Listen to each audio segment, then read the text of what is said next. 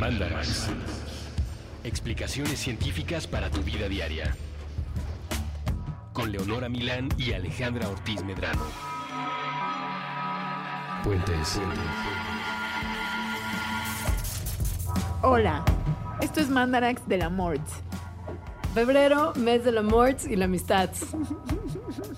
Como nosotros somos, ¡Qué oso! somos muy temáticas en nuestros Sí. programas, hemos decidido hacer en febrero un programa de la Morts. Además nos lo pidieron. O sea, fue pedido y también fue pronosticado por algunos radioescuchas que íbamos a hablar de la Morts en febrero. Y como nosotras, para lo único para lo que vivimos es para satisfacer sus necesidades y deseos. Porque los queremos con amor. Y este mes más. Porque al parecer se considera socialmente apropiado que durante un mes del año uno quiera más. Quiera más además de una manera muy particular de cómo es visto el Amorts. Por eso quiero decir un disclaimer antes de todo este programa. Amor patriarcal. Es un pat- no iba a decir patriarcal. Es una forma de amor de Y la sentimientos con dos acentos. Es un- Formas de amor que conocemos tan solo tú y yo. O sea, del amor que vamos a hablar es este amor que se ve en las películas como el de Summer, el de 500 días con ella. O sea, un amor en el que te clavas muchísimo y sientes, y no sé, como un amor muy adolescente en el que después te duele. ¿no? Un amor que protagoniza Hugh Grant en cualquiera de sus Sí, amor de comedia romántica. Entonces yo lo único que quiero decir es que se pueden practicar otras formas de amor. No, pero que también vamos Sí. a hablar. Bueno, no, no solo otras formas de relación como con más personas, sino otras formas de querer donde nos, no partan del apego y de la posesión y del sufrir. O sea, sí, sí es posible, sí es posible y son cosas que hay que practicar. Es difícil en la sociedad patriarcal en la que vivimos, pero bueno. Yo lo, yo lo encuentro imposible. No, yo, sí como a sé que es posible. personal. Pero eso ya es una cuestión Sí, de gustos. Y de, y de trabajo personal. El pero punto, bueno. claro, es que les vamos a hablar de ese amor que, que nos agarra de repente, que nos malviaja y nos hace felices y luego Del nos más hace común sufrir. ahorita, sí, del de la de comedia romántica. Sí. Ese amor que hace que usted tenga cachetito enrojecido, que el corazón le palpite más fuerte, Que le suden las ajá. ajá, Y, y, que haga tonterías. sí, y que adentro de su cuerpo todo esto es producto, por supuesto, del cerebro, porque el cerebro, no el corazón, por más que febrero trate de convencernos de que el amor viene del corazón. El cerebro es el culpable. El cerebro es el culpable porque el cerebro, Johnny, Está muy loco. está muy loco. Y en lo del amor está súper loco. Vaya comentando aquí abajo de la ventana de transmisión del programa en Puentes lo que usted piensa de la Morts mientras escucha este mandarax amoroso. El amor en, en el cerebro, se ha visto así como desde el cerebro, pues es una, o sea, está a merced de la bioquímica. Sí, como todo en el cerebro. Sí. Todo tiene que ver con neurotransmisores que se prenden y se apagan, como la bolita que sube y le baja. Así los niveles de neurotransmisores, como la bolita que le sube y le baja. Y entonces usted, a víctima, como en todas las actividades del día a día de estas subidas y bajadas de sus Sí. neurotransmisores, va a sentir distintas cosas. Además, en las distintas etapas de ese amor romántico que tanto enaltecen las cumbias. Hay una cumbia que dice que quiere amor romántico, amor de cumbia. Te juro. Ay, qué les voy a poner el link, les voy a poner el que link a esa canción. La cumbia, la bachata, son muy románticas. La O bachata sea, es muy azotada. La Romeo cumbia Santos- romántica Romeo Santos es un romántico. Tengo que decirlo. es un soñador. Es un soñador. Voy a poner, en este momento voy a poner la nota. Aunque también es muy sabio porque, porque él es el autor de la letra No, no es amor, lo que tú sientes Eh, se, llama obsesión. Porque Romeo Santos era el vocalista del grupo Aventura. Sí, exacto, de ahí saltó la fama. Sí. Ajá. En fin. Pero bueno, sí tiene que, o sea, estas palabras de Romeo, Sí, sí, se- tiene- no se llama Romeo, Me da mucha ansiedad saber si se llama Romeo o se puso Romeo. se llama. Yo busqué una de No. su biografía. Sí, se llama Romeo. Me encanta que estés un paso adelante siempre. Es que yo soy muy romántica también. Bueno, el amor romántico tiene tres etapas según se ha investigado largo y tendido. Por- sobre todo hay que decir el nombre de esta investigadora porque lo van a ver. Es muy, es muy famosa, se llama Helen Fisher. Hay como dos o tres investigadoras, además, que han hecho mucho del trabajo que se tiene sobre el amor romántico. Helen Fisher, eh, hay TED Talks, hay miles de cosas de ella. Ha hecho muchísimo, no solo, o sea, como desde la bioquímica, lo estudia desde la antropología, desde la evolución, o sea, es como la experta. Entonces, bueno, Ella dice, y ella y mucha otra gente que ha Ajá. confirmado lo que ella ha encontrado, que hay tres etapas del amor y que cada uno tiene además distintos Químicos. tipos de químicos en el cerebro que actúan y desactúan, ¿no? la primera etapa es la lujuria. Sí, ese pecado capital. Esta, obviamente, está impulsada por las hormonas sexuales, que son la testosterona y el estrógeno, sin importar si usted es hombre o mujer. Sí. Usted tiene niveles de los dos operando cada minuto de su vida Sí. en su cerebro. Sí. Entonces, lo que sucede es que estas hormonas hacen pues que estés caliente tal cual. Cuando la calentura pasa a la etapa número dos, que es la atracción, Este ya es lo que entendemos más como amor. Como el enamoramiento Ajá. enloquecido, como cuando te da el puñetazo en la cara el amor, O sea, que, cuando se te quita el hambre porque estás enamorado. que no piensas en nada más, Cuando, cuando estás como sentado en la ventana viendo hacia el horizonte cómo pasan las hojas. ensoñado. Como esta canción de Armando Manzanero de que ven los duraznos florecer. ¿o ¿Qué dice? No, mija, eso sí no te la manejo. Ahorita, ahorita me voy a acordar. La de Somos novios. Ah, Ajá. Hacen bueno. cosas muy ridículas esos Sí. novios de esa canción. Ah, esa es la parte que estamos hablando. Esa. En, ese, en, este, en esta etapa de atracción hay un grupo de neurotransmisores que se llaman las monoaminas que tienen un papel súper importante, como la dopamina. Mm, dopamina. Entonces queremos dopamina. La Esta- la dopamina- tiene que ver como con la adicción. Es lo que es activado por la cocaína y la nicotina. Y cualquier cosa que te produzca como una sensación de, de Euforia. premio y de premio cuando lo De obtienes. recompensa. De recompensa, exacto. La norepinefrina y la adrenalina, que son las hormonas de estrés, son las que nos hacen sudar y que hacen que nuestro corazoncito palpite más rápido. Ajá. Y, bravo, también Mi- un mi aplauso favorita. para Un aplauso para la serotonina. Bravo. Y para el amor, claro, porque ves. Un aplauso para el amor que me ha llegado. Gracias. Gracias por tanto y tanta serotonina. Este es el químico más importante del amor y era que nos vuelve un poquito locos. Sí, es la que nos vuelve un poquito Sí. locos. O sea, tal cual. Hay estudios que ven como cuál es la cantidad de serotonina en un enamorado que es baja. De hecho, o sea, es más baja, porque entonces lo que te provoca ver a la persona a la que amas es ese rush de serotonina, Ajá. porque estás en un estado de privación de serotonina. Sí, es por una eso se te quita el sueño, por Sí. eso te sientes mal, por eso es como, ay, ¿por qué no me contestó el WhatsApp? Es un, sí- es un síndrome de abstinencia. Entonces lo ves y te da subidón de serotonina, te da subidón entre comillas, porque en realidad llegas a un nivel que alguien no enamorado tiene de felicidad. ¿Sabes qué padre que Fe hizo una canción que se llama Subidón? Justo, que dice que tu amor es un subidón. Ah, de serotonina. Ella lo, ella lo, lo- ella era muy visionaria. en los Y 80s, además 90s. se ha visto que las personas enamoradas, o sea, como en esta etapa del enamoramiento y que tienen su sero- están mal de su serotonina, tienen niveles parecidos a personas que tienen trastornos obsesivos compulsivos. Y, Sí. y así, cosas así. O sea, sí te Sí. vuelve temporalmente loquillo. Sí, se ha, se ha visto. Se ha visto. Se ha visto. Cuando uno logra superar esa parte tan incómoda, O sea, de locura, de o medio sea, locura. ajá, y tan, tan poco productiva, porque de verdad uno y es que ya no, o sea, no funciona. Además, sí te sientes mal el Sí. cuerpo. O sea, sí. sí, te da mal, Ajá, sí te da que estás malito. Llega la parte del, del enganchamiento, del, Del apego. Del apego, la fase 3, y que es la que tiene su- que ocurrir si tu relación va a durar. O sea, si logras superar estar caliente y mal viajado porque no te mando un WhatsApp y ya tranquilito y cómodo con tu relación, llegas a esta etapa de apego. Es cuando las parejas ya de un poquito más de tiempo crean un vínculo que, que, que ya se puede llamar probablemente amor. Un compromiso. Ajá. Ajá. Y tiene dos hormonas también del sistema nervioso, obviamente, que son muy importantes no solamente para este amor de apego, sino para otras relaciones sociales, que son la oxitocina y la vasopresina. La oxitocina, también un aplauso para ella. Bravo. Este, Porque, o sea, no por el placer que nos causa, sino por lo importante que es en el desarrollo. ajá, y, Y y en las relaciones de, de, de cualquier tipo de relación, Sí. amistosa, amorosa, con tu perrito. ¿Se acuerdan cuando hablábamos del embarazo de este vínculo que tenían madre e hijo? Tiene que ver con una hormona que lo media, es la oxitocina. O sea, la oxitocina hace muchas cosas en el, en el cuerpo, pero en, el, en la cuestión de relación y como de amor, hace, crea estos vínculos fuertes. O sea, cuando ves a alguien que quieres, eh, liberas oxitocina. O sea, cuando una madre ve a su hijo, libera oxitocina. Cuando un perro ve a su dueño, libera oxitocina también. O sea, Tanto, sí, tanto la oxitocina como la vaso- vasopresina crean vínculos y sensaciones de bienestar y de seguridad. ajá. O sea, eso es por lo que son tan importantes para las relaciones comprometidas. Y la vasopresina está padrísimo cómo descubrieron que era importante porque para una relación a largo plazo, ¿no? Donde existe este compromiso. Porque lo descubrieron cuando vieron una especie Lindísima. lindísima. ¿Cómo se llama? Los perritos de las praderas, ¿no? Perrito de la pradera. Son muy bonitos. Los perritos de las praderas viven en sociedades donde tienen mucho sexo. Mucho. Y el sexo es el preludio para una unión duradera. Entre machos y hembras, entre parejitas. Se involucran en probablemente mucho más sexo del que es necesario para la reproducción Cosa que es rara en las en, en los animales que no en son los humanos. mamíferos al menos. Ajá. Ajá. Sí. Se cree que la vasopresina y la oxitocina que se liberan después de la copulación pueden fortalecer, o sea, podían fortalecer este vínculo en esos perritos.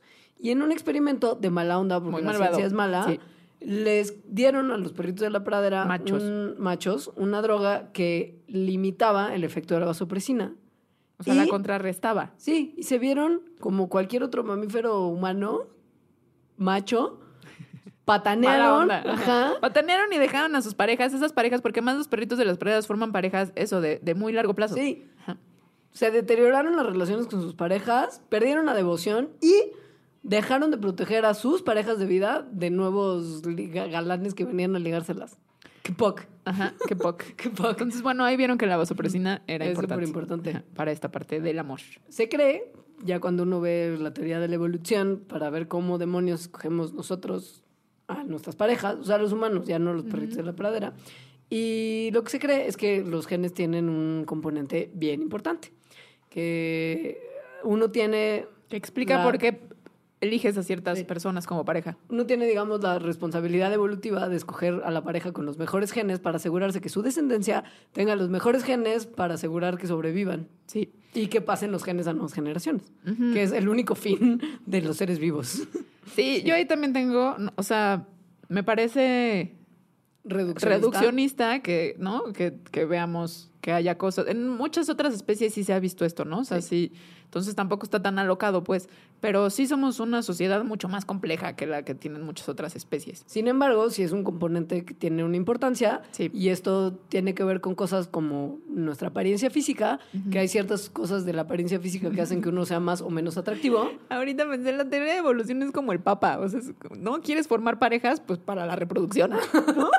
el amor, reproducción. Alejandra, no digas esas, no digas esas cosas porque si alguien te oye lo va a usar de herramienta.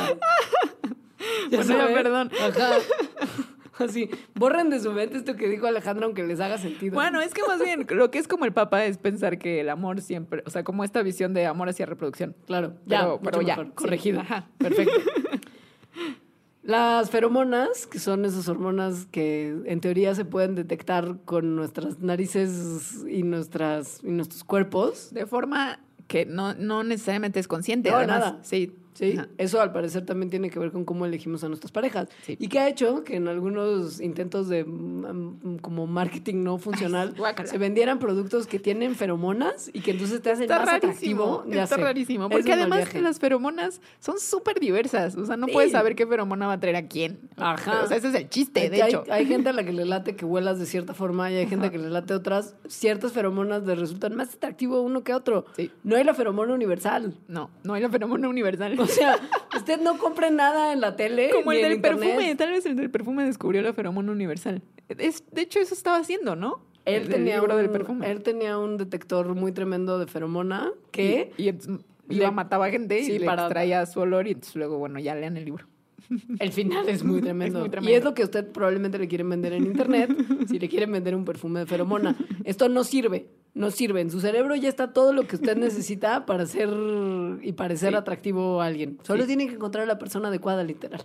Bueno, una vez que ya encontró a la persona adecuada, Ajá. empiezan a pasar estas locuras en el cerebro. O sea, se empieza a volver más loco aún, ¿no? Sí. Entonces, el amor afecta al cerebro de maneras particulares. Como el- lo harían drogas como la morfina y la heroína. ¿Por qué? Ataca el mismo sistema, no ataca, pues, pero afecta al mismo sistema que las drogas que, están- que provienen del opio, que es el sistema de neurotransmisores que se llama sistema De hecho, yo el otro día escuché una, una hipótesis de que tenemos, o sea, este sistema opioide, o sea, como de recompensas, está desde antes de que existieran los opioides, o sea, las, las ajá, drogas, las drogas que provienen Ajá, del opio. sí. Más bien, se les, o sea, claro, se les puso ese nombre cuando se dieron Sí. cuenta que las drogas que se extraen del opio estimulan esos Sí. receptores y producen ciertos neurotransmisores, sí. igual que los Pero cannabinoides. entonces ya existía, entonces Sí, más bien, claro. más bien evolucionó seguramente para las relaciones sociales, o sea, para, para el amor, ya sea con amigos o con pareja. no para drogarse. Ajá. Entonces, lo, lo que decía esta hipótesis es que las personas, o sea, que actualmente las personas que tienen una predisposición mayor a ser adictas porque su sistema de recompensa está como cableado de esa manera, Ajá. son personas que en el pasado, hace miles de años, eran, eran las más adaptadas a tener, porque formaban vínculos, relaciones personales más estrechas. O sea, eran como los más buena onda y los que ayudaban más, los más sociales. Entonces ahora, como mundo moderno, eso ya no se promueve tanto. Estas personas tienen más propensión a ser adictas porque su sistema de recompensa está hecho para eso. O sea, Pero es para que- recibir recompensa, recompensa, recompensa. Es que claro, tiene todo el sentido. Otra de las mujeres estas que les digo que, que les decíamos que hay como tres investigadoras que estudian mucho la MORTS. Una de ellas es Lucy Brown, que es una neurocientífica que trabaja en Nueva York. Encontró eh, esta misma relación con las adicciones al pensar que las personas que estamos buscando conquistar amorosamente son como una el conquistarlas y el mantenerlas en nuestra vida es una meta en la vida, una recompensa Ajá. que funciona con estos mismos sistemas Sí. químicos en el cerebro. Y además estos químicos que ya hablamos de ellos, como la, la dopamina, la serotonina, pues justo crean como la misma sensación de cuando te das una, o sea, euforia, por ejemplo. Sí. Este, un subidón, el subidón de fe. El subidón de fe y que nosotros al estar tan motivados a conseguir una pareja, porque somos seres muy sociales, tenemos más interés, digamos, en ganar el afecto de la persona deseada que el que tenemos, o sea, es más, es más poderoso ese, ese im- impulso a sentirnos bien y conquistar a la persona amada que el impulso sexual, que uno pensaría sea- que es lo más como fuerte y, y primitivo que tenemos. O sea, estar enamorados es estar en la eriza. Sí, Ajá. Sí, pero eh, que viene de- de- del cableado primordial de nuestros cerebros. Ajá. Ajá. Que eso es Sí. un poco mal Entonces, viajoso. bueno, está más padre ver que si te, o sea, está más padre enamorarse que volverte un adicto a, Sí. a, a heroína, ¿sí, no? Lo que está muy increíble es que esto es visible en el cerebro, por eso tantos neurocientíficos se han dedicado al estudio de la MORTS.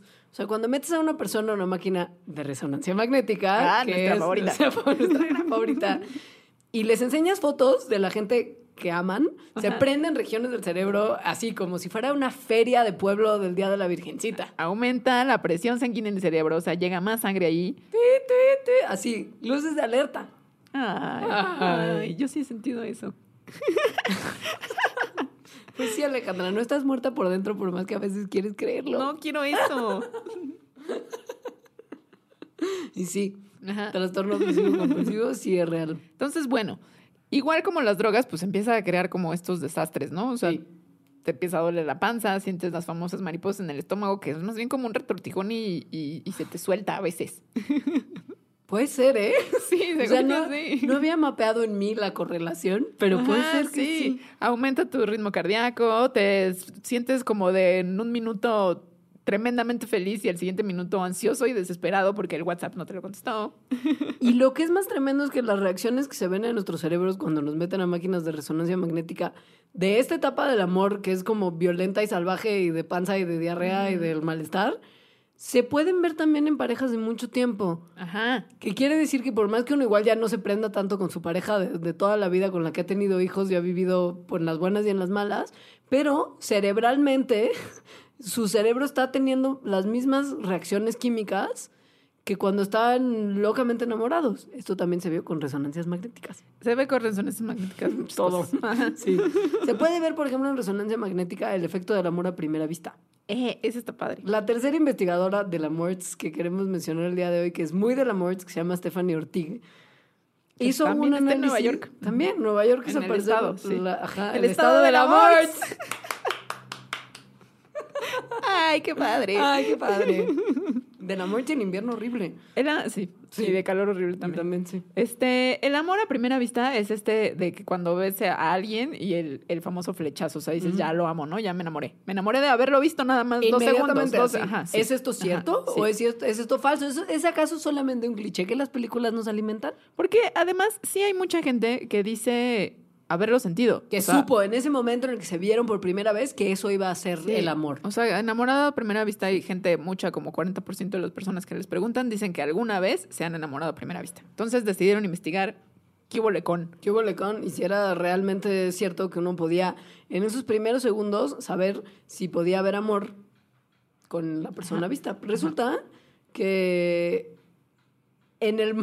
que es muy tremendo. O sea, en el momento en el que ves a una persona con la que sientes atracción, los químicos que están asociados en los estudios que ya les mencionamos, con el amor, se prenden Y salen se- al cuerpo y se combinen como si fuera una poción de amor, como el toloache cerebral, en punto dos segundos. en punto dos segundos. Se activan áreas del cerebro que también están asociadas con las drogas que inducen euforia, como la cocaína y como la nicotina, y se siente ese efecto. O sea, es como meterte un- una O sea, es raya inmediato, ¿no? de Es cocaína. Mucho más rápido. O sea, punto dos segundos. O sea, de ver a alguien, de ver a esa persona de la que te enamoraste, punto, es inmediato. Punto dos segundos y ya estás en el high. aumenta el flujo de sangre que llega al cerebro porque se necesita más oxígeno para tanta actividad que está ocurriendo, porque está trabajando más el área del cerebro que tiene que ver con la euforia y con la recompensa y con todas estas cosas que les mencionábamos. ¿Esto saben cómo lo detectaron? Con resonancia electromagnética. Y bueno, en esta cuestión del amor a primera vista, hicieron también un, un estudio en el que cuáles serían las características de esa persona de la que no sabes nada, o sea, de su apariencia únicamente. Que prenden y que esos te focos de enamoras alerta así nada más de verla. y que genera ese cóctel toloache cerebral que dice con esta persona sí. Y tiene que ver, vieron que la- te atraen las personas que son similares a ti. O sea, ya se sabía que en general las parejas tienden a formarse cuando son, por ejemplo, del, del mismo entorno educativo, o sea, que tienen más o menos la misma educación, el mismo, que pertenecen al mismo estrato social. O sea que básicamente todo lo que Talía nos dijo en la trilogía de las Marías es No, falso. ajá. Pero que también los seres humanos tienden a seleccionar a su, a su pareja por cosas como la grasa corporal. La simetría facial, qué tanto tu cara es parejita Sí. de los dos lados del Pero de la grasa de la corporal es alguien que se parezca a ti, o sea, que tenga como la, la misma. como flaquito flan- con flaquito, Ajá, gordito flaquito, con gordito, gordito cachete con gordito. cachete, Ah, el cachete con cachete. ombligo exacto. con ombligo, pechito con pechito, así. Sí, así. Y las feromonas, porque la neta, por más que lo que le venden en internet sea pura piña, sí producimos ciertas hormonas que nos hacen más o menos atractivos para ciertas personas y que dictan el hambre sexual. No sabemos todavía muy bien de dónde surgen estas asociaciones, pero las hay. Y mientras más las entendamos, mejor vamos a poder tratar los desórdenes mentales que se producen gracias al amor. Qué padre. Más o No, el menos. cachete con cachete, Cachete me con encantó. cachete, sí. Ay, Cachete con cachete. Pechito con pechito y ombligo con ombligo. Es verdad. Es verdad. Es verdad. Vamos a ir a un corte, reflexionenlo y después del corte vamos a contarles qué dicen ciertos científicos en respuesta a la pregunta milenaria que Hathaway planteó en los 90. What is love?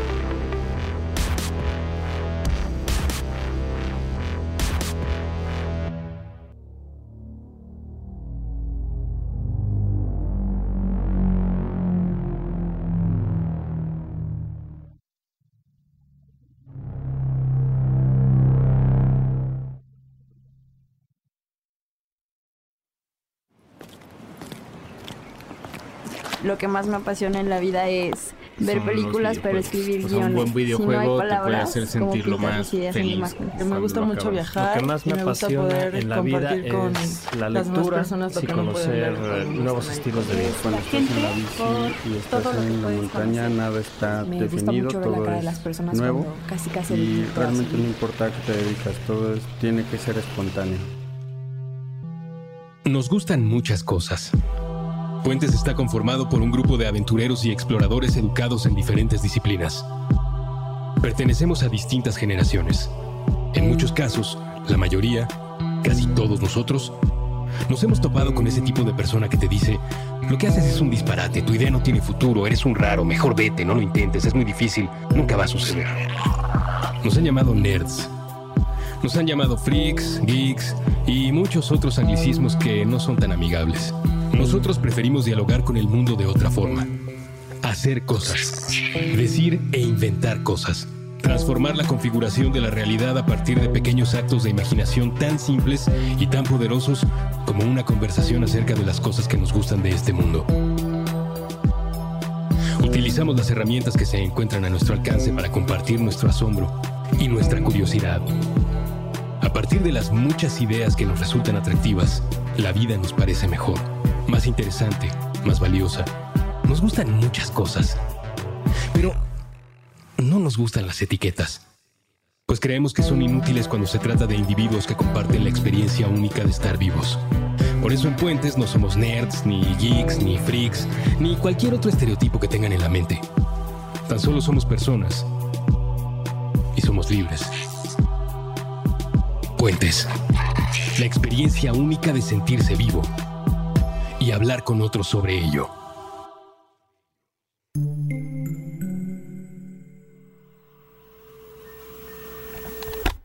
El mejor escaparate, El mejor escaparate de la cultura urbana es la calle. El cerebro. Con Jorge Zabarripa. Todos los lunes nuevo episodio a la una de la tarde. Puentes.me.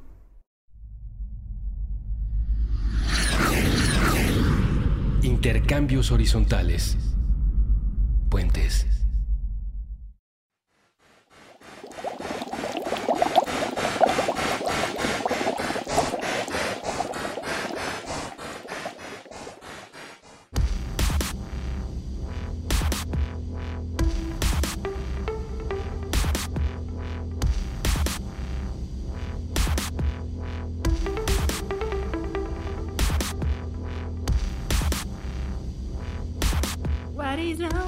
Al parecer no es que las personas dejen de lastimar a otras personas en respuesta a la canción de Hathaway. El Que- amor... Que ahí se, se dice, ¿no? Está relacionado con el disclaimer que hice al principio. O sea, es como, ¿qué es el amor? Por favor, no me lastimes. Ajá. Ay, hay que, hay que darnos chance de querer sin lastimar.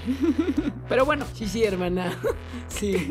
¿qué es el amor? ¿Qué es el amor? Dice Lucy Brown, que ya mencionamos, es como una sed que no se puede apagar y que involucra todos los aspectos de nuestra vida.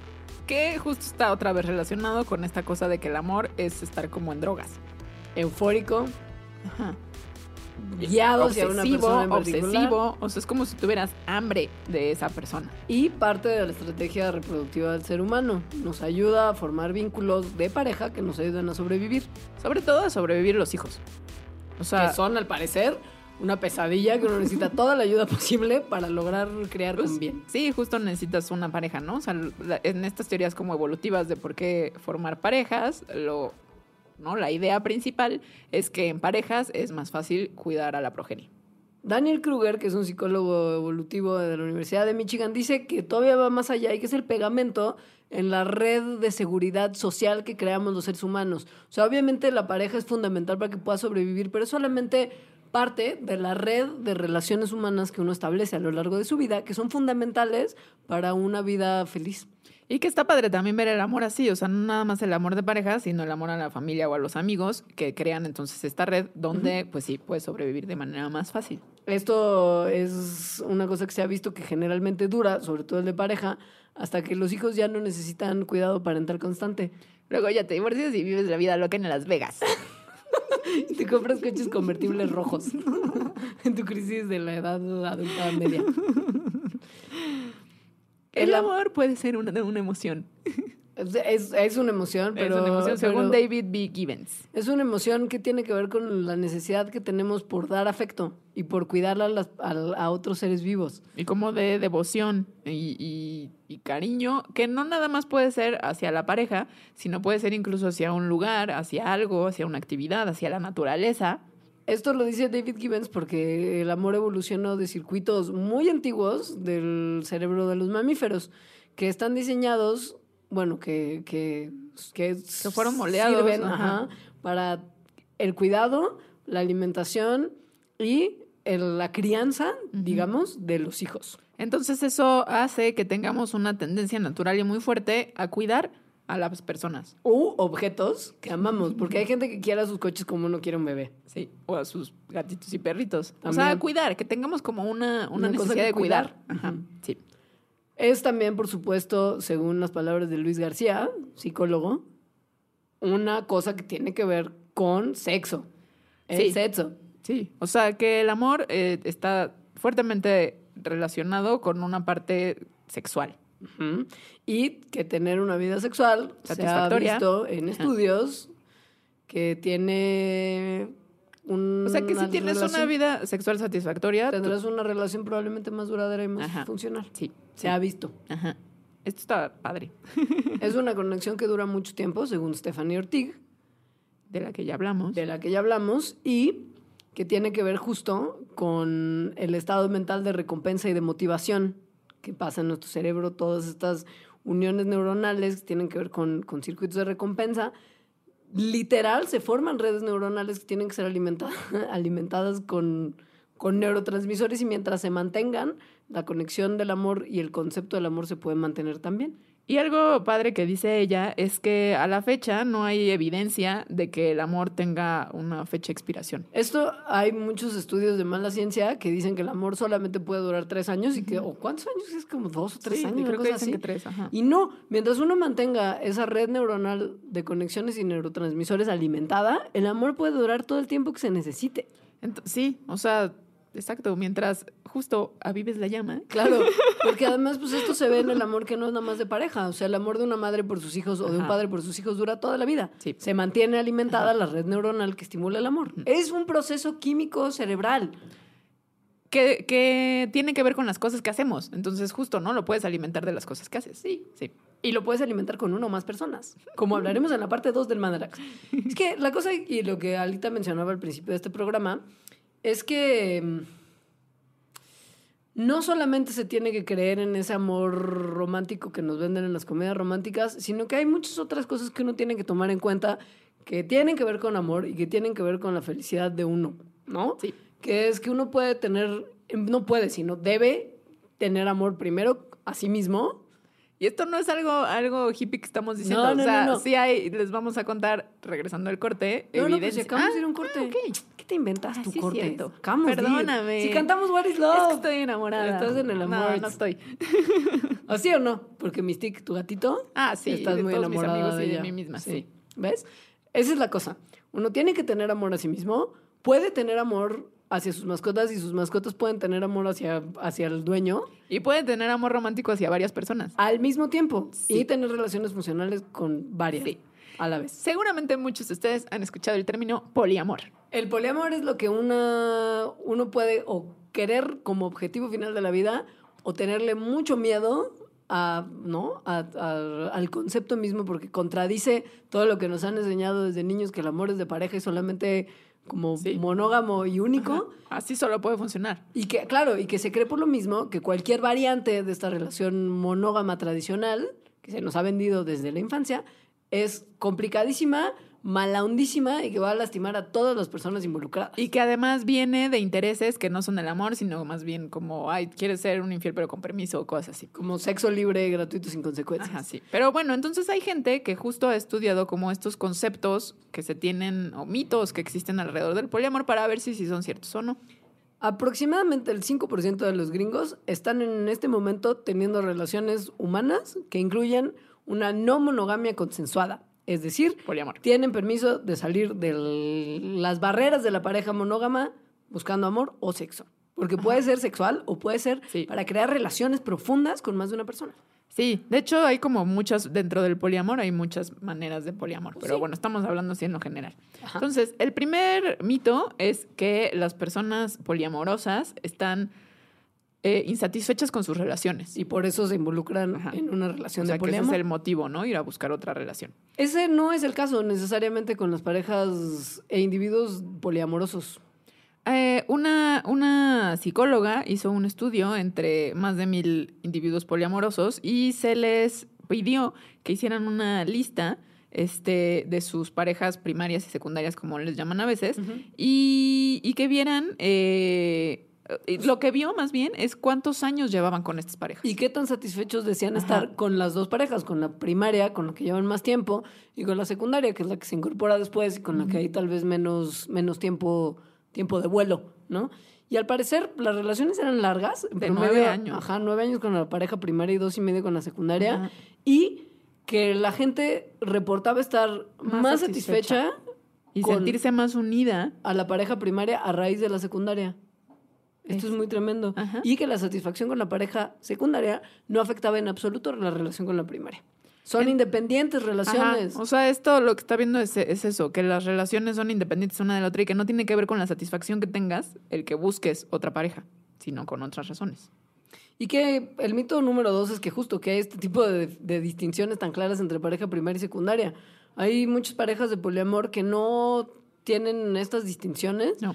Que más todas bien- son primarias, ¿no? O sea, que todas están en la misma jerarquía. todo parejo Ajá. y que más bien se obtienen distintas cosas de las distintas relaciones. Hay gente incluso que vive con no solamente una o dos parejas, sino con cuatro o tres y que pueden tener relaciones solamente con algunas de las personas de esta, digamos, como común amorosa o entre todas. Que lo más común que se ha encontrado sí es dos hombres y una mujer viviendo juntos, pero que puede haber literal comunas del amor en la Mucha que todos o algunos estén teniendo relaciones simultáneas y todos viviendo felices. El tercer mito es que el poliamor es una manera de evitar el compromiso. Pues no, no es. De hecho, muchas de las relaciones poliamorosas involucran probablemente más niveles de compromiso que una relación monógama, porque tienes que tener mucho compromiso con más gente a la vez. Y además también supongo que tiene que haber como esta seguridad, como para que aceptar una relación poliamorosa, Sí. ¿no? O sea, dar ese paso. O sea, hay que Entonces, echarle muchas ganas sí, y comunicarse ajá, sí. hasta el cansancio. O sea, no puede haber un maldito secreto porque se va al traste todo. Entonces también lo que han visto en estas investigaciones es que las parejas poliamorosas o los individuos más bien poliamorosos tienden a comunicarse mucho más que parejas que no son poliamorosas. Que nos trae el mito número cuatro, que es que el poliamor es Súper cansado. súper cansado y que pues la gente no querría tener eso porque qué cansado estar hablando con todos, manteniendo a todo el mundo feliz. O sea, haciendo como negociaciones y comunicándote y cosas que en realidad sí hacen las parejas, o sea, las personas Sí. poliamorosas, pero que no dicen que sean como una como algo carga. desgastante, Ajá. claro, sino que al revés, obtienen mucha satisfacción de lograr con éxito estas relaciones. Y de, y de hablar de sus sentimientos y, de, y de formar varias, varias lazos a través de la comunicación. Lo cual, este punto se me hace muy chistoso. O sea, que la gente crea como, ay, es que qué cansado hablar. ¿Cómo? En eso tendría que estar basada tu relación. Claro. Lo que es muy bonito y muy hippie es que mucha gente reporta que el amor da origen a más amor. O sea, mientras estés manteniendo vivo el amor en tu relación poli- poliamorosa, en tus relaciones de poliamor, vas a estar generando más amor para darle a todos. O sea, no solamente no es agotador, sino que es se retroalimenta el amor con más amor. Está padre. Está eso, padre. Sí, está padre. Y el quinto, y que es muy importante y que es una cosa que probablemente ha desalentado a muchos a intentar relaciones de poliamor, O, o ser abiertos de que sí son poliamorosos. es lo que la esposa de Ned Flanders se preguntaba desesperada. ¿Alguien quiere pensar en los niños? ¿Qué pasa con los niños en las O relaciones sea, de ¿Es poliamor? malo o qué onda? Pues al parecer no. Al parecer a los niños mientras les des juguetes y dulces estarán muy felices en su infancia y después irán agarrando la onda de qué está pasando en, pa- en su núcleo familiar. Lo que dicen los padres poliamorosos es que la, la mayor desventaja que ven en la vida de sus hijos es el estigma social que puede haber. Es decir, que, que la gente ve mal que sean poliamorosos y entonces los bullying y les digan de cosas. O que de repente, pues uno no, que también me parece muy tonto pensar que nada más en el poliamor ocurre, de repente les cuesta trabajo dar el salto de introducir a sus hijos el concepto de poliamor y a sus parejas poliamorosas, porque vaya una de estas relaciones a no funcionar y entonces vayan a ser arrancados de su vida. Yo los invito a pensar en el divorcio de sus padres, ¿no? Para ver que pues sí es Sí. tremendo, pero uno sobrevive y que va a pasar en monogamia o en poliamor de igual forma.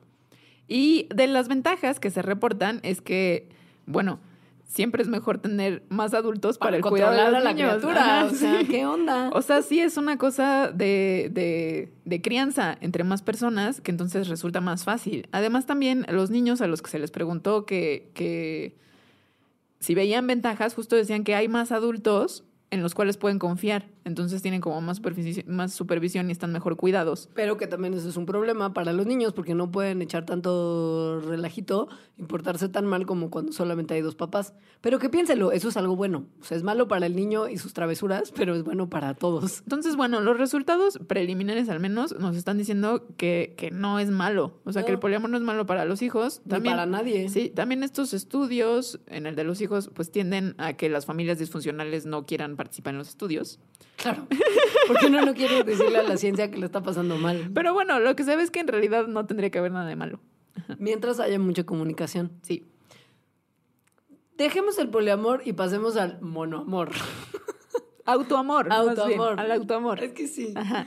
El autoamor, que es la, la raíz de todo el otro amor, es justo eso.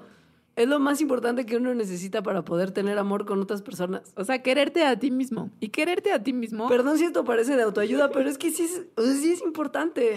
no, y además, según la ciencia, Ajá. sí tiene beneficios cuantificables en tu salud, en Sí. tu calidad de vida. Sí, literal. O sea, tu cerebro también y, y tu, sa- y tu, tu- tu bienestar medible por un médico se alimenta del autoamor. Y que el autoamor tiene que ver con El la amor. autoestima. ¿no? Con la autoestima. Sí. O sea, uno tiene que tener autoestima para, para pues, quererse a sí mismo y estar bien con uno mismo. De hecho, podrían ser hasta casi lo mismo, ¿no? Como un componente muy importante. Ándale, pues sí. Ajá, sí, Hay beneficios físicos.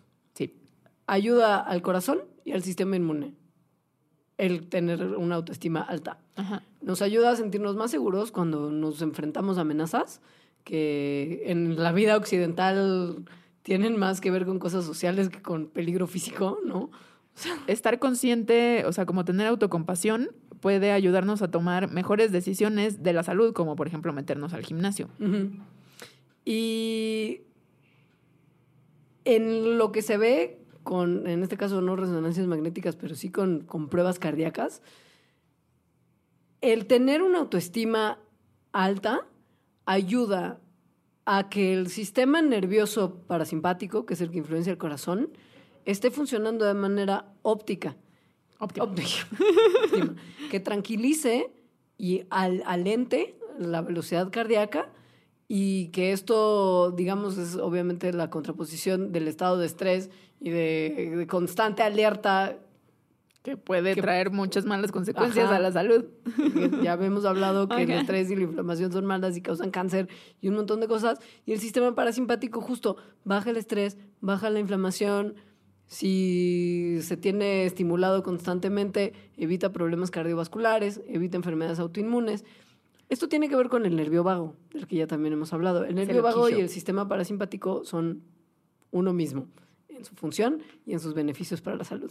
En cada uno de los experimentos que se han hecho sobre el nervio vago y la autoestima, se ve que más autoestima implica una mejor función y una mejor condición del nervio vago y una mejor actividad del sistema nervioso parasimpático, que quiere decir un corazón calmado, sin estrés, tranquilo para todos. Y esto tiene consecuencias de salud evidentes y a largo plazo. Y no solo de salud, sino también eso de las decisiones, o sea, de cómo ves la vida y por lo tanto las decisiones que tomas. Sí. Se ha visto que tener eso, o sea, como no castigarte, o sea, quererte y por lo tanto tenerte Sí. compasión, autocompasión, eh, puede ayudarte a dejar de procrastinar. Sí. O sea, si, te- si tienes autocompasión, entonces reduces el estrés que te causa la procrastinación porque reconoces el lado negativo de los hábitos sin que te metas a una espiral de mal viaje. O sea, sin que te Sí. empieces a castigar. O sea, ves como el hábito por lo que es y dices, ah, ok, esto está mal. Y no, ay, no, Dios mío, no, espiral de mal viaje lo vuelves a hacer. Lo mismo con las, con las cosas en la vida que sentimos que están mal. O sea, la adversidad, las, las cosas difíciles a las que nos enfrentamos día a día, también se pueden resolver con un poquito de autoamor. No, sí, o sea, fácilmente. si uno está deprimido y, y siente que es un bueno para nada, el cambiar la manera en la que uno piensa de sí mismo ayudará Claro. a, a pasar ese bache. Y eso, ¿no? Como no castigar. O sea, no decir estoy deprimido, soy lo peor. Sino que estoy deprimido. Pero chido y vamos para arriba, Ajá. adelante, ¿no? Entonces, Esto bueno. funciona Dense autoamor. física y mentalmente. Sí, quiéranse. Y tengan animalitos. Eso también es muy importante. Porque los animalitos, así como uno los quiere, lo quieren a uno de vuelta. Ajá, esto está muy bonito. Todavía es un misterio si los animales pueden o no sentir amor romántico, pero hay, o sea, sí podemos, sí hay formas de medir si experimentan eh, algunas de las emociones que nosotros también experimentamos, sobre todo los animales.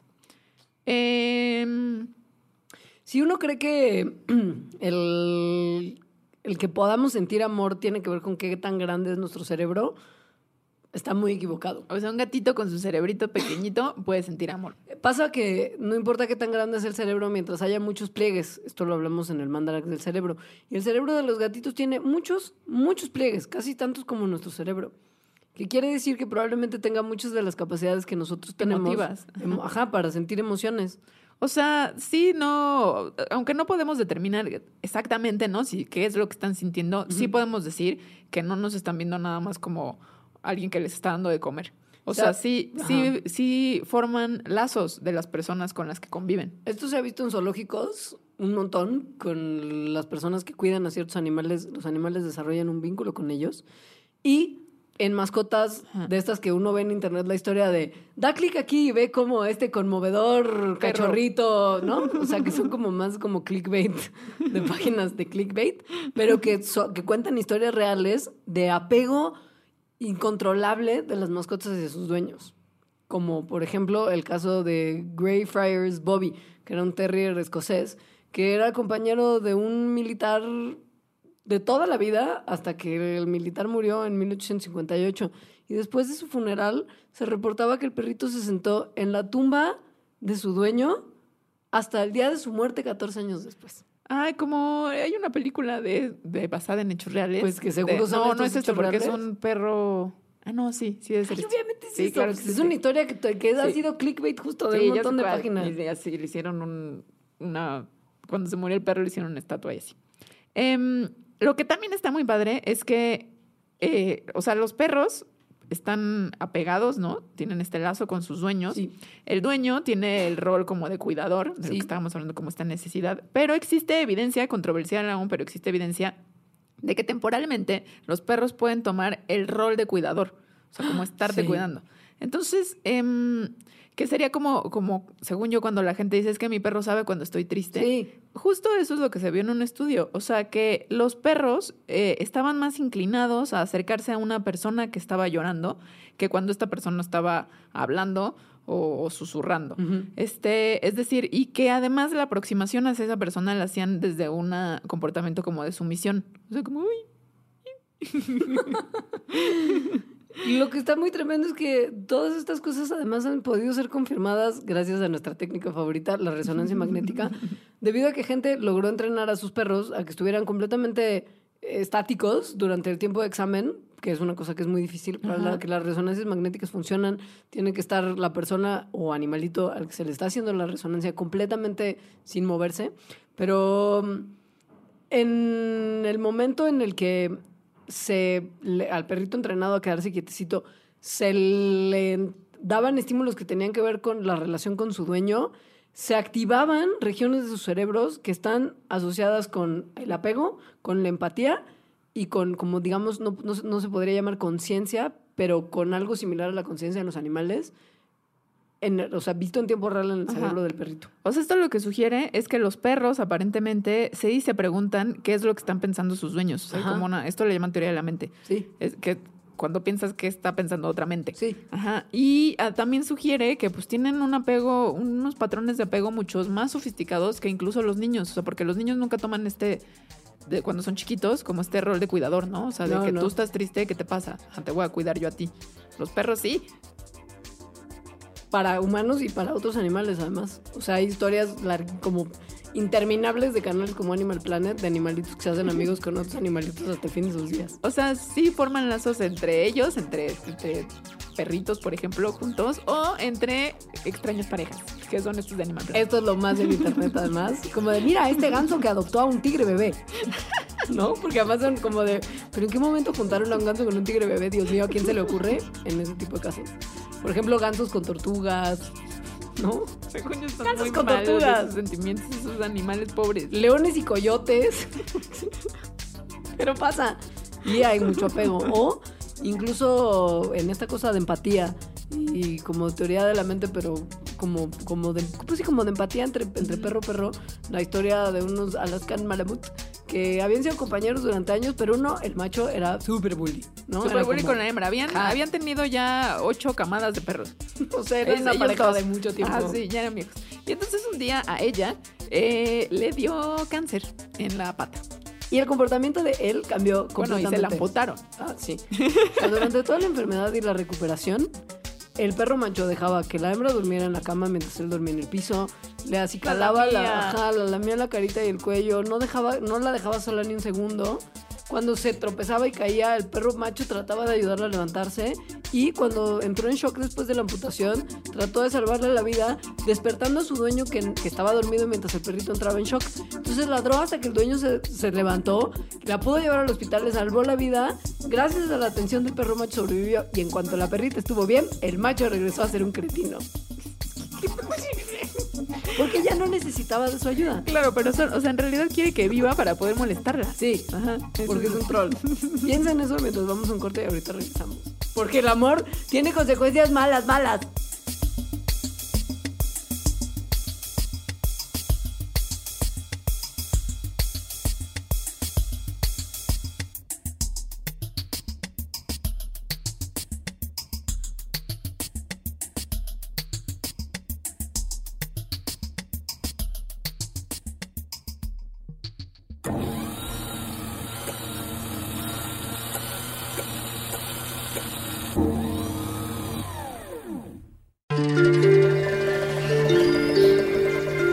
Carnaval de Baidorá 2016.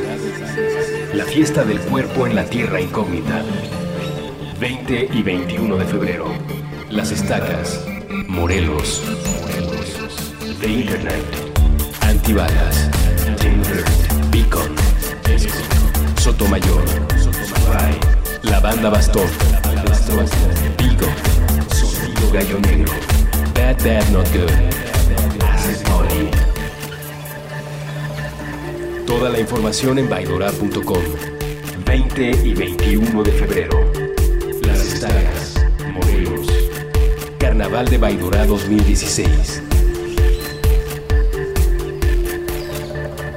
Fuentes recomienda.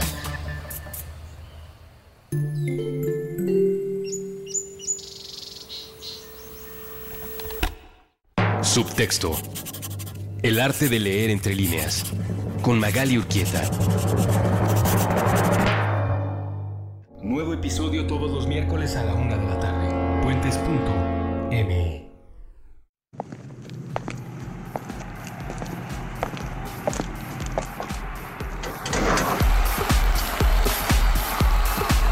En contradicción del aislamiento. Puentes.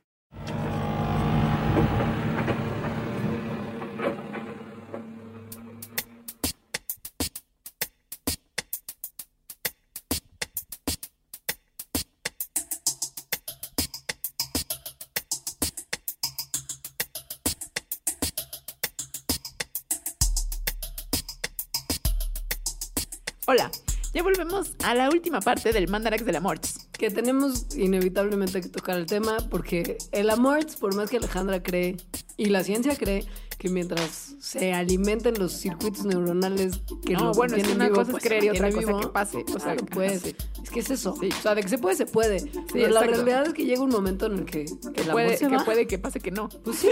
Y uno termina. O sea, que truenes. Rompimiento. ¡Pum! El rompimiento también tiene cosas de ciencia involucrada porque pasan muchas cosas en el cerebro. Piensen en lo que les mencionábamos, que el amor tiene cuestiones químicas y fisiológicas en nuestro cerebro similares a las que se observan cuando uno tiene una adicción a un tipo de Una droga sustancia. a una sustancia. Quiere decir que cuando uno deja de recibir el amor, su cuerpo reacciona de manera muy similar a O la que uno Violenta. Claro, a la que de la forma que reaccionaría si uno deja de consumir la droga de su preferencia, dejar de fumar, dejar la heroína, dejar el alcohol, dejar el amor, todo tiene síndromes de abstinencia fisiológicos que se pueden observar en el cerebro. Sí. Hay otras cuestiones antes de entrar como a la fisiología y neuroquímica que sobre los rompimientos, por ejemplo, son predecibles. Sí.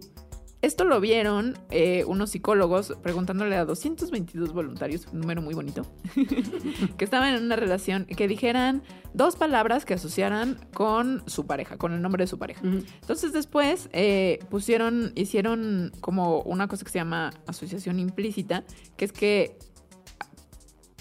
parejeaban estas palabras con otras palabras positivas, como por ejemplo muerte o regalo. Ajá. Y vieron que, eh, y luego entonces, ¿no? Pasaban como estas palabras y, y los participantes tenían que picar un botón. Entonces, mientras más rápido lo picaban, como para emparejar con las palabras buenas o malas, quería decir que la asociación estaba como implícita en su cabeza.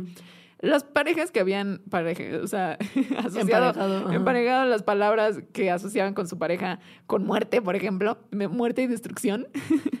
Solían terminar más pronto que los que los asociaban con cosas bonitas como regalo y felicidad. Ajá. Pero aquí la cosa es que justo el emparejamiento de las palabras era tan rápido que es inconsciente.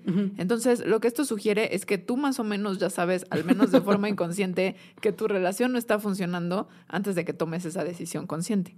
O que lo hagas consciente, ¿no? En tu vida. Cuando eventualmente el rompimiento ocurre y uno se clava en su dolor, que es lo que, Sabo- saborea su dolor, pasar. como decía José José. Al parecer, estar teniendo recompensas positivas de este dolor y de mal viajarse un poquito y oír canciones de tristeza y comer helado y estar en pijama y ver películas románticas. Cuando los investigadores le preguntaron a gente que había terminado sus relaciones recientemente a explorar sus sentimientos en sesiones como de terapia Ajá. colectiva, vieron que la gente que se había tirado al duelo y la depresión se recuperaba más rápido y mejor que la gente que había decidido como ser más estoico y decir aquí no pasa nada y yo tengo que salir adelante. O sea, sí, sí conviene saborear el dolor, pero no por mucho No, tiempo. por mucho. Ajá. Traten de no torturarse, por favor. Checar obsesivamente el Face para ver qué está haciendo el ex. no Sobre es todo una buena idea. En un estudio que hicieron, vieron que las personas que checaban más veces su, la página de Facebook de su ex reportaban mucho más estrés, negatividad y como ansia por esta expareja. Y menor, menor cantidad de crecimiento personal posterior al rompimiento. Entonces, no se sabe si estar stalkeando en Facebook causa, causa el estrés o si el estrés causa que estés stalkeando en Facebook. Pero hay una relación. hay una relación. Ojo. Eh, obvio. Ajá, pero ojo, que también borrar a tu ex de todas las redes sociales Y que ya no lo puedas ver. y que ya no lo puedas ver también genera una cosa medio obsesiva y de idealización. O sea, si tú no puedes ver las estupideces que está publicando tu ex en Twitter, Ajá. lo vas a idealizar como esta persona súper inteligente, súper asertivo. Seguro su vida ya es increíble mí, ¿no? Su, su Facebook diciendo como otro desayuno más aquí en la oficina. Ajá. ¿No? Entonces, un equilibrio moderado de estoqueo y comunicación y, y, y enterarse de lo que está pasando es al parecer el balance necesario para estar en paz. Eh, hay una idea de que eh, te tardas mucho, ¿no? O sea, en, en, En, en curarte en del curarte. Ajá, sí. Y la gente en general tiene como esta idea de que cuando está sucediendo el rompimiento, estás en un mal viaje extremo y va a estar horrible. Porque piénsalo, en un estudio del 2010 en el Journal of Neurophysiology, o sea, en una revista de neurofisiología, se vio precisamente que el rechazo romántico y el rompimiento es muy parecido a patear un hábito malo, una adicción. Sí, o sea, tienes como síndrome de abstinencia y así. Entonces, pues esto al parecer uno, uno cree que le va a tomar la vida entera. Ajá. Pero al parecer tendemos a ser exagerados y sobreestimar esto. O sea, sobreestimar qué tan malo va a ser. Eh, las personas se recuperan de sus rompimientos en general en la mitad de tiempo de lo que esperaban cuando estaban saboreando su, dolor, o sea, en el vortex de mal viaje. Uno calcula que va a tomar como 20 semanas en, en- en lograr estar bien. La gente reporta que en 10 semanas uno puede estar perfecto. O sea, Leve. mes y medio, no, dos meses. Está- no está tan mal. Sí, nah. todo cuando el cerebro ya logró de alguna manera patear esa adicción maldita que es el amor. Porque sí, pasan cosas muy tremendas en el cerebro. Sí, también si estamos viendo, ¿no? Reflexionen sobre sus propios rompimientos y si les ha tomado más de dos meses y medio, tal vez sea momento para consultar a un profesional. Puede ser. sí. Sí, la verdad. Y no importa qué tanto tiempo usted estuvo con su pareja, ¿eh? Porque... Así el- esto es independiente Ajá. de que si duraste seis años o seis Sí. meses. O sea, y la realidad es que tampoco... O sea, supongo que hay un duelo social más largo cuando uno ha tenido una relación de 20 años que cuando uno tiene una relación de seis meses, pero el circuito neuronal que se rompe es el mismo. Sí. Las, con- las conexiones Sí. neuronales son las mismas. Como se vio también en la película de 500 días con ella. O sea, no, según yo duran Da como igual. tres meses y luego el güey se malviaja tres años. Pobrecito. Pasa que la dopamina, que, que activa circuitos en el cerebro que generan deseo y como ansiedad de tener más y más y más, que se prenden justo en el amor y que nos hacen que no podamos dejar de pensar en una persona y querer estar con ella todo el tiempo, que son las que pues generan pues, motivación, digamos. En el momento en el que se apaga el flujo de dopamina y En deja de estimular, ajá, y deja de estimular a las neuronas de recompensa que la esperan, pues uno tiene que entonces entrar en, en- en otros comportamientos que, que tengan, que, que le brinden este suministro. O sea, el subidón. El cerebro subidón. está esperando el subidón. Está ahí- acostumbrado a él y lo necesita. De ahí que el helado y estas, estas cosas de conducta de, de recompensa son tan funcionales en los rompimientos. Se interrumpe el flujo de la hormona de recompensa y uno necesita esta hormona porque el circuito neuronal está formado. Y además, justo este sistema de recompensa, pues no, no tiene su recompensa, se empieza a volver loco tal cual. Sí. O sea, y eso hace que estés motivado a hacer tonterías. Sí. Como llamarle a tu ex cuando estás borracho. Sí. O intentar tener sexo de rompimiento. O incluso regresar. ¿no? Sí, que luego es Ajá. más contraproducente que, que- que bueno. Sí. Son cosas medio tontas. Esto lo vio Lucy Brown, que ya habíamos también mencionado un par de veces. Del estado del amor de Nueva York. Eh, el dolor que se siente, o sea, que realmente estás así como sintiendo dolor, pues Es real. sí, Es físico, es real. Las probabilidades de que usted lo sienta físicamente son reales. Se te comprime el pecho, te, Te duele la panza. estómago Ajá. y sientes esta sensación como que se te cae el estómago a los pies, como cuando Ay, te sí, subes eso a la canoa Krakatoa sí, o cuando sí, te dan sí. noticias malas. Sí. Cuando el teléfono suena a las 3 de la mañana, que se te cae el corazón a los calzones, esa sensación se puede obtener a partir de un rompimiento cuando uno deja de sentir el amor. Esto sucede porque en el cerebro están pasando como todas estas Sí. conexiones y circuitos, estás dejando de recibir tu recompensa, estás dejando de producir muchos hormonas que necesitabas, etcétera. Entonces, el cerebro, pues, controla el cuerpo. Sí. Entonces, eh, activar como estos sistemas o desactivarlos eh, inicia una cascada de efectos. O sea, se liberan muchas hormonas, pero ahora de estrés, Ajá, que afectan al corazón, al al sistema digestivo, al sistema inmune, te puedes enfermar más. En casos extremos, incluso hay una... Padrísima. enferma- hay o sea, una padrísima, cardio- hay- horrible. Sí, hay una cardiomiopatía que se llama Takotsubo, Takotsubo que, o en japonés esto quiere decir el, el síndrome, bueno, no quiere decir esto, más bien es el síndrome del corazón roto. Ajá. Que, que, o sea, si estás en tanto estrés, o sea, es como en un, ex- un caso muy extremo, este demasiado estrés hace que tu corazón se debilite Sí. y eso te podría llevar a la muerte. Fallo cardíaco agudo, arritmias ventriculares letales, ruptura ventricular, todo esto puede pasar con la cardiomio- cardiomiopatía de Takotsubo. Está padre que Takotsubo es una ollita en la que cocinan pulpo en Japón. Ajá. Y pasa que le pusieron ese nombre porque el pulpito es como, está como infladito de su cabeza. Y es lo que le pasa a tus ventrículos cuando tienes esta cardiomiopatía. Ay. Tienes una protuberancia que sale de tu ventrículo, generalmente el izquierdo, que es lo que, lo que genera como ese, ese, ese infartito de la, de la pared cardíaca, es lo que genera pues esta, esta debil- este debilitamiento del corazón que puede causar un El fallo. corazón roto. Sí. Entonces, bueno, es raro. El- O sea, pero pasa con el estrés. y pasa con el estrés, no única, o sea, para que murieras de un rompimiento amoroso es que ese rompimiento amoroso te causó demasiado estrés como para causarte esa cardiomiopatía y esa cardiomiopatía te causa la muerte. Se te debilita el corazón, se te infla un ventrículo, esto genera que tu corazón deje de funcionar y si bien no es letal en todos los casos, su tratamiento es paliativo, toma tiempo, involucra mucha tranquilidad, mucha paz y tal vez aspirinas que ayudan a desinflamar. Pero bueno, el punto es que en casos extremos puede ser un problema clínico importante que a veces puede ser letal. Estas respuestas al estrés afortunadamente son raras, pero Sí. el dolor puede durar un montón de tiempo, Ujú. que ah, incluso hasta como de seis meses a dos años, ya en un caso más extremo. Ya el dolor, dolorcito. Ajá. Y lo ¿Qué? que se... ¿Qué? No, No, nada, pues ¿qué, se- ¿qué demonios se puede hacer? es... eh, O sea, lo que en realidad tienes que... Lo que está pasando cuando rompes es que se, las conexiones que estaban neuronales en tu cerebro, pues ya se tienen que reconfigurar. Entonces, eso es lo que tienes que hacer, reconfigurar tus conexiones neuronales. La lógica sugiere que tiene que haber algún mecanismo que pueda debilitar estas conexiones, medio romperlas y lograr causar desapego en nuestro cerebro, deshacer lo que estaba como en eterno resplandor de una mente sin recuerdos, ¿no? Como deshacer los puntos del cerebro donde estaba este apego. Sí. También puedes ser previsor e ir haciéndolo, o sea, ir cultivando en tu relación mientras ¿El dure desapego? el desapego. O sea, sí, querer desde el desapego. Los budistas lo hacen. Pues sí. Pero Sí, está o difícil o también, no, o, o no- sea... o no tener como estos patrones de posesión, de celos, por ejemplo. O sea, cuando ves a tu ex que ya es tu ex de hace muchos años y se te cae justo como sientes el corazón que se te cae a los pies porque ya tiene una nueva pareja, ya ni siquiera lo quieres, ¿no? Seguramente tú tienes otra pareja también. Sí. Entonces esas sí son cosas que puedes ir como practicando desde que tienes la pareja, o sea, no ser un celoso de lo peor.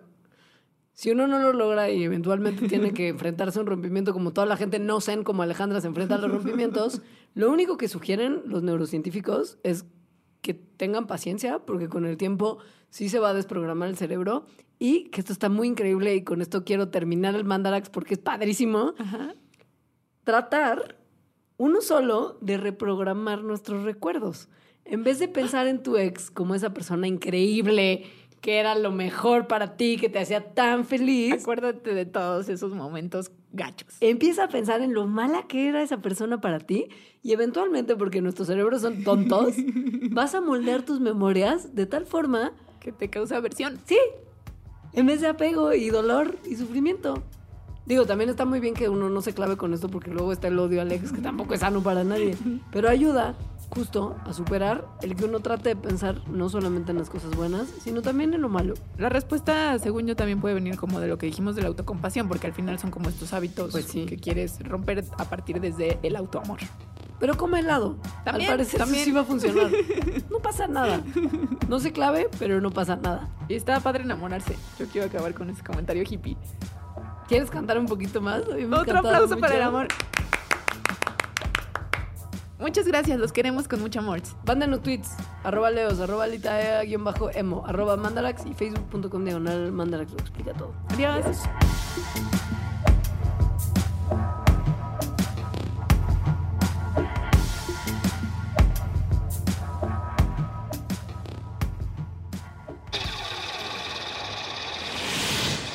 Mandarax.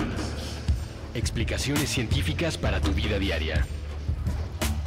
Con Leonora Milán y Alejandra Ortiz Medrano. Puentes.